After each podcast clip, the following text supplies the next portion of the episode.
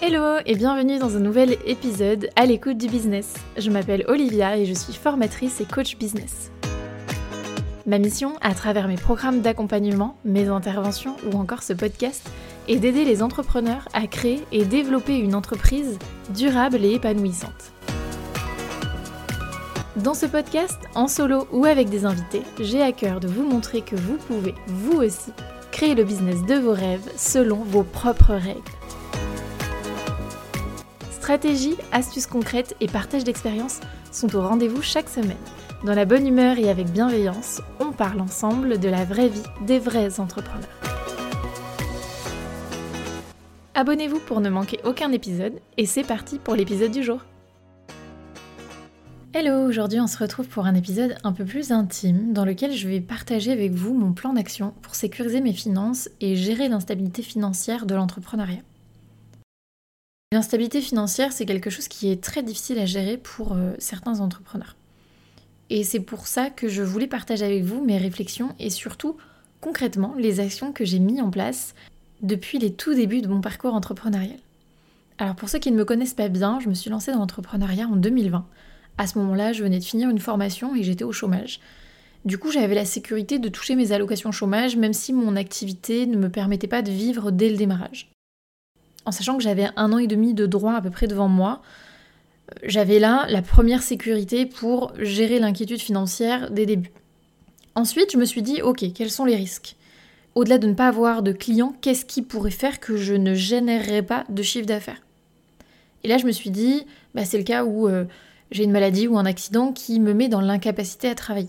Du coup, je me suis renseignée et j'ai décidé de souscrire à une prévoyance. Alors, j'ai pris la main chez WeMind, puisque c'est là que j'ai pris ma mutuelle et euh, du coup j'ai pris euh, le package chez eux euh, qui me couvre en cas de, maladie, alors plus ou moins longue durée, et en cas d'accident. ça, je vous invite à, faire des devis pour comparer les solutions qu'on vous propose. Ce qu'il faut surtout regarder dans ces cas-là, c'est le délai de carence. Parce que souvent, quand vous avez un arrêt maladie ou un accident ou quelque chose comme ça, vous ne serez pas forcément indemnisé dès le premier jour. Vous aurez sans doute un délai de carence. Euh, ça peut être quelques jours, comme ça peut être un mois parfois. Et donc, euh, dans ces cas-là, bah, il faut faire attention quand même. Donc, je me suis dit, ok, deuxième sécurité, euh, je prends une prévoyance. Donc, tous les mois, je paye un abonnement qui me permet de savoir que si un jour je suis malade pendant longtemps ou que j'ai un accident qui me met dans la capacité, eh bien, je ne me retrouverai pas avec aucun revenu. Ensuite, je me suis dit, ok, voyons plus loin que le chômage. Euh, peut-être que je vais avoir besoin d'investir ou que certains mois, mon chiffre d'affaires euh, sera en baisse. C'est normal, dans l'entrepreneuriat, on a rarement un chiffre d'affaires qui est lissé sur l'année. Et je me suis dit, ben, le jour où j'aurai plus le chômage, j'aurai des besoins. Donc comment est-ce que je vais faire? Et eh bien là, je me suis dit, c'est ma trésorerie qui prendra le relais le jour où j'aurai plus la sécurité du chômage. Et puis au-delà de la sécurité du chômage, de te faire la trésorerie, elle sert, comme je vous le disais, aussi à investir quand on en a besoin, etc. J'ai fait donc le choix, dès le début, de très peu me rémunérer, voire pas du tout certains mois, pour euh, me bâtir une trésorerie en béton. Alors là, je ne vais pas vous donner de montant particulier parce que ce serait pas forcément significatif. Il y a des gens qui diraient que c'est beaucoup, d'autres que c'est pas beaucoup. Le montant, là, il dépend vraiment de vous, de euh, quelle somme vous avez besoin pour euh, couvrir vos dépenses d'entreprise, mais aussi votre rémunération sur plusieurs mois. Donc moi, j'ai fait mes calculs, je suis arrivée à une somme et c'était mon objectif. C'est-à-dire que mes deux premières années d'entrepreneuriat étaient consacrées à développer mon activité, mais aussi à me constituer cette trésorerie solide qui ferait que quand j'aurai atteint cette somme, je serai euh, voilà, pleinement euh, sécurisée, on va dire. Tout au long de mes premières années et de la création de mes offres, de mon activité en elle-même, j'ai aussi fait le choix de diversifier mes revenus. C'est-à-dire que euh, au début, donc j'étais prestataire de service, j'étais community manager avec une spécialisation sur Pinterest et Instagram. Donc j'avais euh, des revenus en one shot avec des audits. Là c'était de la presta one shot unique. J'avais des prestations moyen terme avec des accompagnements sur plusieurs mois. Ce qui faisait que là, j'avais une visibilité bah, de 2, 3, 4 mois en fonction de la durée de l'accompagnement. Et enfin, j'avais une troisième offre là qui m'apportait un peu plus de récurrence puisque j'avais des contrats à long terme avec des personnes qui me déléguaient la gestion de leurs réseaux sociaux, ce qui me permettait d'avoir une visibilité de plusieurs mois devant moi.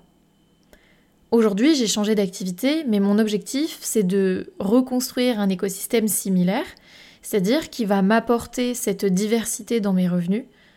Alors je fais une parenthèse, je suis pas en train de vous dire qu'il faut faire la même chose, je suis en train de vous partager mon expérience personnelle, donc c'est un choix que j'ai fait personnellement. C'est pas la seule possibilité, mais c'est comme ça que moi j'ai décidé de faire les choses.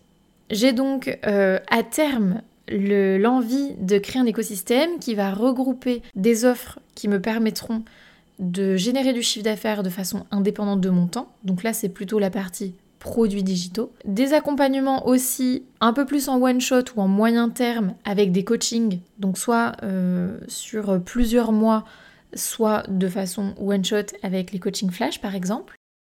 Et aussi, j'ai conservé quelques contrats long terme. Euh, notamment, j'interviens en tant que formatrice avec un organisme de formation. Là, j'ai pas de date euh, de, contrat, si vous voulez, c'est un contrat indéterminé. Je suis indépendante, c'est pas un contrat salarié, mais il n'y a pas de date de fin. Après, ils font appel à moi quand ils ont besoin de moi. Donc pareil, ça peut être variable, mais je sais qu'il y a des besoins et euh, que c'est, euh, a priori, ça ne devrait pas s'arrêter demain. Et puis, par exemple, euh, mon intervention en tant que coach business dans la Micropreneur Academy, c'est pareil, je suis indépendante. On va dire que si un jour je dois arrêter, c'est une possibilité, mais je sais que j'ai de la vision sur plusieurs mois pour l'instant. Je sais que ça va durer quelques mois. Voilà un petit peu comment je sécurise aussi mon activité d'un point de vue plutôt stratégique et du business model que j'ai envie de développer. Pour récapituler, je me suis lancée, j'avais la sécurité du chômage, j'ai ajouté à ça une prévoyance pour la partie maladie accident. Je me suis constitué une trésorerie ultra solide par rapport à mes besoins personnels. Et puis j'ai développé et je continue à développer un écosystème d'offres qui correspond à mes envies, mais aussi à mes besoins financiers. En bonus quand même, avant de finir cet épisode, je voulais parler du mindset parce que tout ce qui est lié à l'argent se joue aussi beaucoup avec notre état d'esprit.